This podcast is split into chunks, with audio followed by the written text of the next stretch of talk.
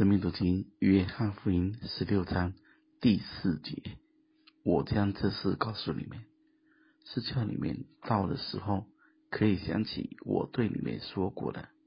我起先没有将这事告诉你们，因为我与你们同在。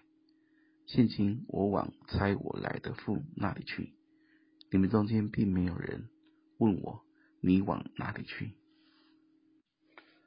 话语的带领本来就超过人现在的经历，头脑先吸收了，心里先存住了。当神光照、圣灵工作时，人就能明白过来。到的时候，可以想起我对你们说过的。这是什么样的时候呢？按着经文，我没看见，是被逼迫的时候，是遇到苦难的时候。我们要晓得，真理的传讲有两面的，一面是属天的、生命的、永远的、比较启示性的；一面是时空的、环境的、生活的、应用的，比较牧养性的。如果一直传讲永远的启示性的，一旦人跟不上时，就会觉得是高调，是遥远的，跟我现在没有关系。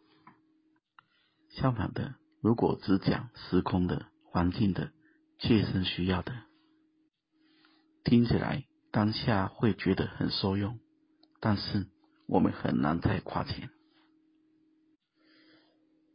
主耶稣跟他们在一起三年多了，门徒们能听得懂多少？能明白多少事呢？主的这些事、这些话，都是要留到真理的圣灵来，那时人才能够明白，才能进入。而且在第十二节，主还说：“我还有好些事要告诉你们。”但你们现在担当不了，寡妇说，就是不能领会。那么弟兄姊妹听不懂、进不去、不能领会，传道人要不要讲呢？要讲，要有智慧的讲，要寻求后来讲，要在圣灵的恩告中来讲。有时候传讲的是生命的。有时候传讲的是生活的，有时候是七分启示，三分牧养，另有时候是七分牧养，三分启示。传道人的信息是需要经过抵挡的，要寻求的，不是我们认为对了就一定能讲。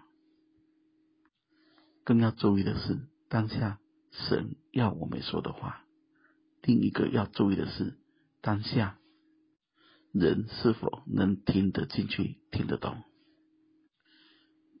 主耶稣当时候告诉他们的，虽然他们大部分都不懂，但他们还是跟随的，还是聆听的，还是相信的。大家想，为什么门徒们大部分听不懂？却还能够继续的坚持跟跟随呢？原因其中一个就是主不只说出对的话，主的里面就是对的生命。吸引门徒的不是因为只讲出对的真理，而是里面正活出对的真理。我想这不只是传道人牧者需要学习的。是我们所有一心要追求的人都要学习的，愿神赐福大家。